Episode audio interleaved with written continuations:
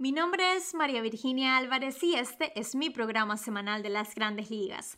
Aquí estoy para contarte lo más relevante de los últimos días en el mejor béisbol del mundo. Esto es A Mi Manera Podcast.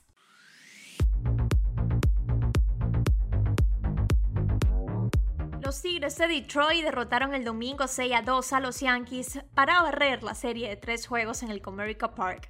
El equipo de Nueva York fue superado en carreras 15 a 5 y recibió 36 ponches durante la serie. Y en la tarde de ayer cayeron 3-1 en el primer juego de la serie ante Tampa Bay y perdieron su cuarto juego consecutivo. Hay nuevamente preocupación en el equipo de Nueva York. La semana pasada comentamos que el venezolano Gleyber Torres era figura en el equipo y hoy se ha llevado gran parte de las críticas por parte de la prensa y fanaticada por su defensa. Por su parte, los líderes de la división este de la Liga Americana, los Rays de Tampa Bay, consiguieron su victoria número 16 en 17 juegos. Tienen marca de 35-20, la mejor hasta ahora.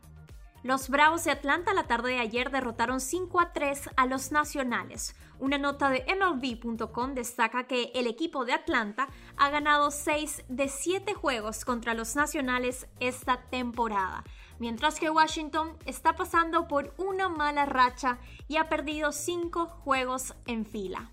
Tenemos que destacar aquí que Pete Alonso volvió de la lista de lesionados con un cuadrangular y sumando cuatro remolcadas. Y Jacob de Grom lanzó 10 lanzamientos directos de más de 100 millas por hora para comenzar el juego.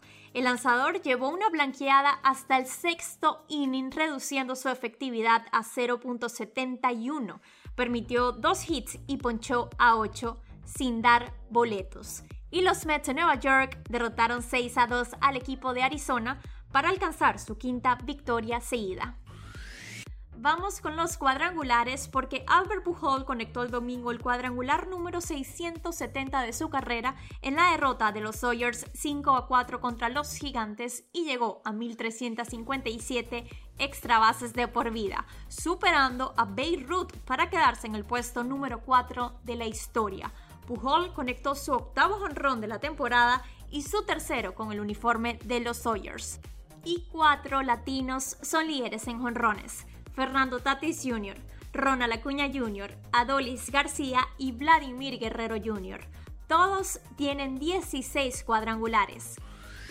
Aquí nombramos algunas lesiones.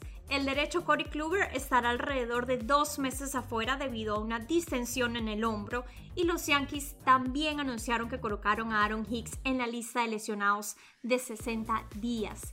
Es el tercer año consecutivo que el equipo de Nueva York lucha contra las lesiones. Por su parte, los Marlins de Miami colocaron a Miguel Rojas en la lista de lesionados y el equipo de Filadelfia colocó a Brace Harper en la lista de lesionados de 10 días.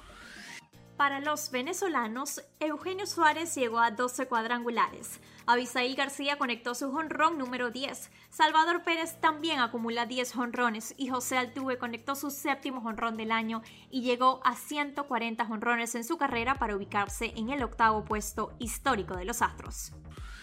Y así amanece la tabla de posiciones hoy primero de junio. En el este de la Liga Americana, los Rays de Tampa Bay están en la punta. En la división central, los Medias Blancas de Chicago. Y en la división oeste, Atléticos de Oakland. Ahora, en el este de la Liga Nacional, los Mets de Nueva York están de primeros. En la división central, los Cachorros de Chicago y en la pelea del oeste de la Liga Nacional, los Gigantes de San Francisco con marca de 34-20 de primeros, seguidos por los Padres de San Diego con 34-21. Les recuerdo que desde el día de ayer se está jugando en el estado de Florida el preolímpico de béisbol de las Américas 2021, donde Venezuela está buscando su clasificación al torneo olímpico de Tokio 2021. Y termino con la noticia de que Venezuela acaba de avanzar a la segunda ronda con su triunfo 2-1 sobre Colombia con un jonrón de Diego Rincones que le dio la victoria al equipo. Venezuela ganó su primer juego ante Cuba 6 a 5 la tarde de ayer, así que con récord de 2-0, mañana jugará contra Canadá a la 1 pm. En Estados Unidos pueden ver los juegos en ESPN Plus y en Venezuela en Meridiano TV. Así terminó mi episodio de hoy. Gracias por estar aquí. Esto fue A Mi Manera Podcast. Nos escuchamos en unos días.